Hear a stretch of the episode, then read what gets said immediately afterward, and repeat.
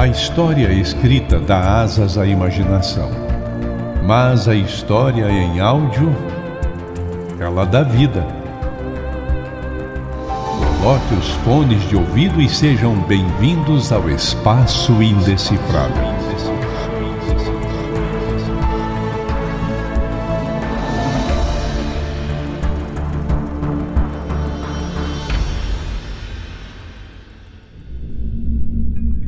Numa pacata tarde na Flórida, a família Betts faz uma descoberta extraordinária em uma área isolada. Uma esfera metálica, misteriosa e brilhante, surge diante deles. Mas essa não é uma esfera comum. Ela emana um som estranho e ressoante quando tocada, como se escondesse segredos profundos. Logo, a esfera revela seu poder incompreensível. Ela desafia a gravidade, rolando em linha reta mesmo em superfícies inclinadas. Rumores de origem extraterrestre surgem, despertando a atenção de cientistas e ufólogos.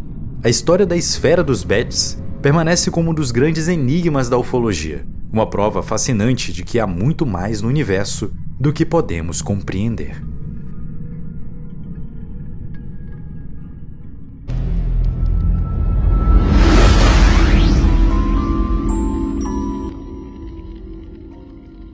Olá, seja muito bem-vindo ao Espaço Indecifrável, um podcast de mistérios sem soluções. Eu me chamo Karim Matos e serei responsável por estar guiando você durante esse episódio. Recadinhos iniciais, não esqueça de seguir o Espaço Indecifrável na plataforma de podcast que você está nos escutando. Se você estiver aí pelo Spotify, gente, não esquece de dar suas 5 estrelas, que isso pode não parecer, mas ajuda muito a gente continuar firme e forte aqui na podosfera, beleza? Lembrando também que o Espaço Indecifrável tem um programa de apoiadores, então se você gosta do nosso conteúdo e quer conteúdos exclusivos, histórias que nós não publicamos aqui no Spotify, você pode acessar então apoia.se barra espaço indecifrável, que você vai ter acesso ali a todos os nossos programas de apoio, e aí você vai poder estar ajudando aí com dinheirinho e também ter o benefício de ter acessos exclusivos e também receber os episódios, né, com antecedência antes de saírem aqui no Spotify, beleza? Então é isso, recadinhos dados, vamos para o episódio.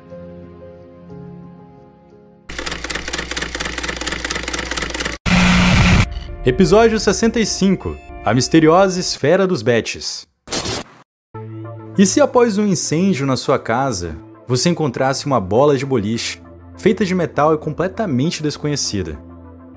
E se você levasse a bola de boliche para casa e ela começasse a rolar sozinha pelos cômodos? E se ela fizesse barulho que assustasse até os seus cachorros? Isso aconteceu em 1974, na Flórida, Estados Unidos, com a família Betts, essa história, que ficou mundialmente conhecida e gerou inúmeras dúvidas e teorias, ficou conhecida como a misteriosa esfera dos Betts, e já apresentou tantas soluções que é quase impossível acreditar 100% em alguma delas.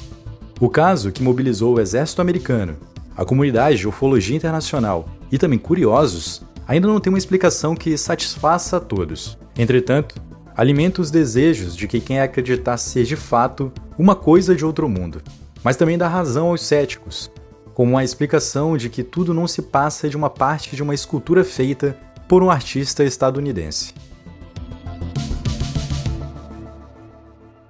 O ano é 1974. Em uma mansão na Flórida, Estados Unidos, a família Betts, formada por um casal e seu filho, Terry, morava em uma construção que mais parecia um castelo, em um terreno de mais de 80 hectares. Após um incêndio em uma floresta dentro da sua propriedade, os três foram investigar a proporção das perdas. E no meio da busca, Terry, o filho do casal, encontrou uma esfera, algo como uma bola de boliche, com 20 centímetros de diâmetro e pesando 10 quilos. De início, a família cogitou que aquilo poderia ter sido a causa do incêndio, mas a bola parecia intacta, limpa, reluzente e completamente gelada.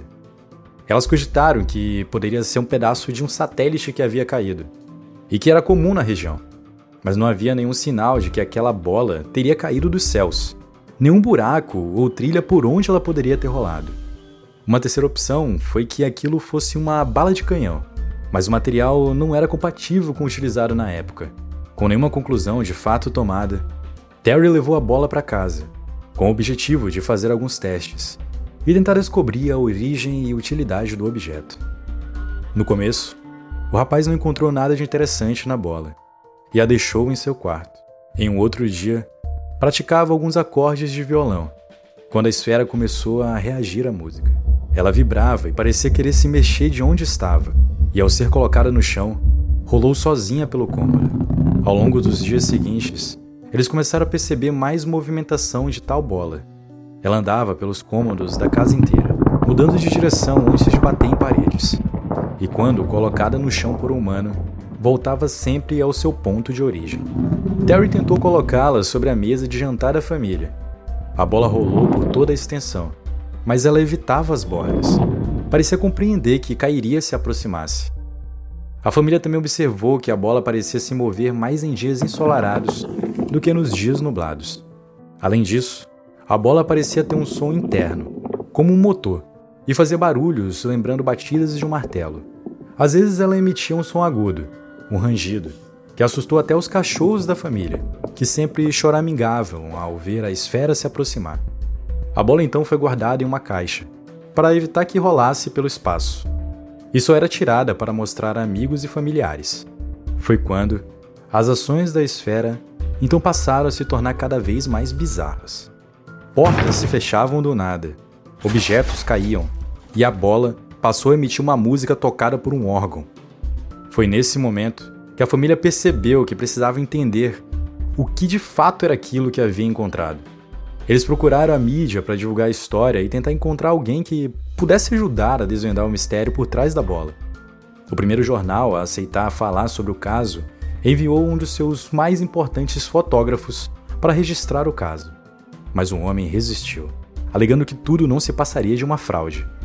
Convencido a pelo menos conhecer a bola e a família, ele foi até a mansão e, ao chegar lá, foi recebido com muita empolgação pelos Bets. Terry então entregou a bola nas mãos do fotógrafo e pediu que ele rolasse no chão. Contrariado, ele cedeu e observou a bola rolar de suas mãos. E alguns segundos depois, retornar aos seus pés. A matéria foi lançada apenas uma semana após a esfera ser encontrada. E então, jornais, ufólogos e o próprio exército começaram a buscar a família para investigar o tal objeto. A Força Aérea pediu que a família levasse a bola para a base mais próxima, e de lá começaram os primeiros testes para descobrir o que havia dentro da esfera. Os primeiros testes feitos pelo exército não conseguiram penetrar completamente a bola. Mesmo com os equipamentos de raio-x da Força Aérea, não pareciam capazes de enxergar o que de fato havia lá dentro. Nas primeiras investigações, eles notaram uma marca, como um carimbo do lado externo, mas não haviam visto aquele desenho antes. Foi descoberto também que a bola, mesmo pequena, conseguia suportar uma pressão de 120 mil libras, algo equivalente a 54 toneladas, um peso semelhante a um tanque de guerra. Agora, usando um outro equipamento militar, foram encontrados dois objetos no interior da bola, cercados por uma auréola, e com quatro polos magnéticos, um par positivo e outro negativo. Possuía um campo magnético e que era a melhor teoria para a movimentação da esfera, e era composta por uma camada grossa de aço inoxidável. Foi confirmado também que não se tratava de nada radioativo, nem explosivo. O exército então pediu à família autorização para serrar a bola, para entender o que havia por dentro, mas a família não autorizou e levou novamente a bola para casa.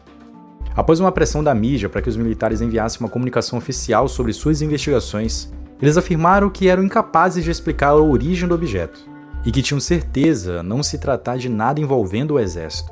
Um dos argumentos por não terem chegado a conclusões que alimentam as teorias da ufologia foi de que o terreno e a casa da família possuía desnível no solo, e essa irregularidade poderia ser a justificativa para todas as ações da movimentação estranha da bola. Justamente por nem a família e nem o exército chegarem a uma conclusão sobre a origem ou o funcionamento do objeto de fato, mais teorias foram sendo criadas, e cada vez mais os ufólogos se interessavam pelo caso. Uma segunda investigação foi realizada, mas também não evoluiu muitos nos estudos. Apenas trouxe uma comparação do material de revestimento da esfera e detectou um novo elemento desconhecido, que diferenciava o material de aço, algo que também alimentou as versões de que aquilo era sim algo de outro mundo. Foi então que Terry descobriu o que aconteceria em Nova Orleans, um painel reunindo alguns dos maiores ufólogos e cientistas do mundo. Um dos comunicados sobre o evento, inclusive, anunciavam 50 mil dólares para quem levasse um objeto ou uma prova que remetesse à vida extraterrestre. Terry sabia que não poderia perder essa oportunidade, e ao chegar no encontro, a bola se tornou o centro das atenções. Todos queriam ver, fotografar e investigar a tal esfera misteriosa.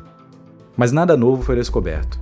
Alguns ufólogos até chegaram a se pronunciar que não haviam visto nada demais no seu material e que não presenciaram nenhum dos ruídos ou movimentos que a família anunciava. Terry então voltou para casa com a esfera e, claramente, sem os 50 mil dólares. Tempos depois, o novo boato surgiu, afirmando que a família havia recebido uma proposta de 750 mil dólares pelo objeto, mas recusou. Seria porque o objeto valia mais do que isso? Ou as propagandas sobre as ações estranhas das esferas eram todas falsas?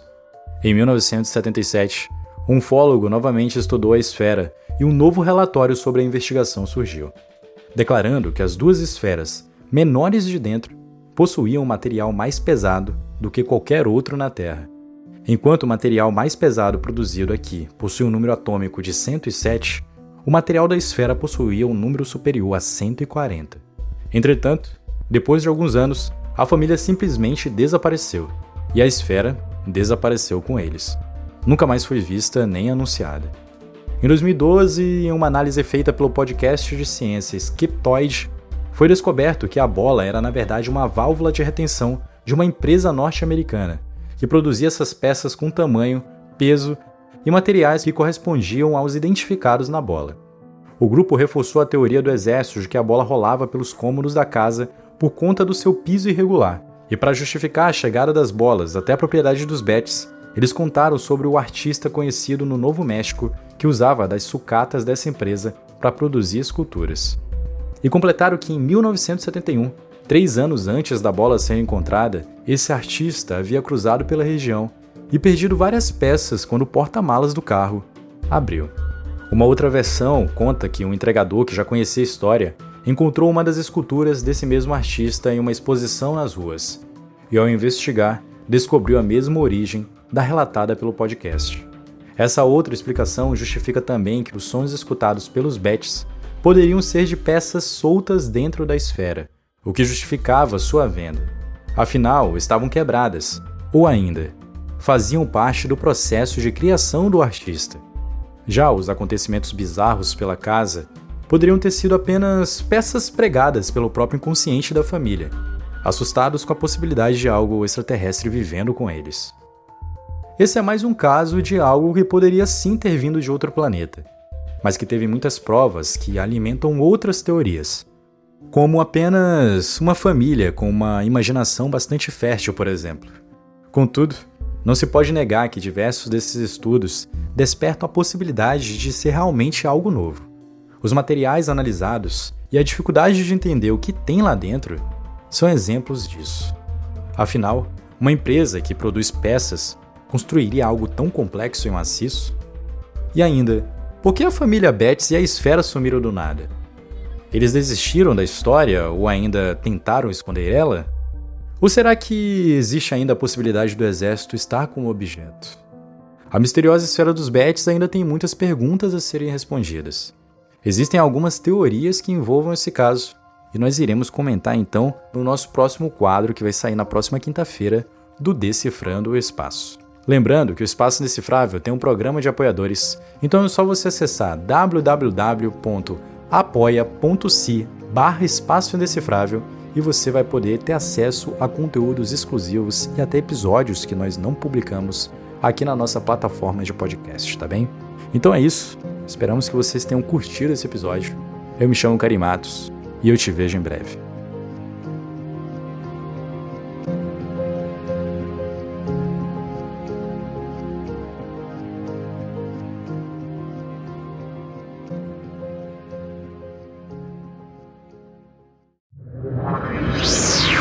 Podcast foi uma produção Uncoded.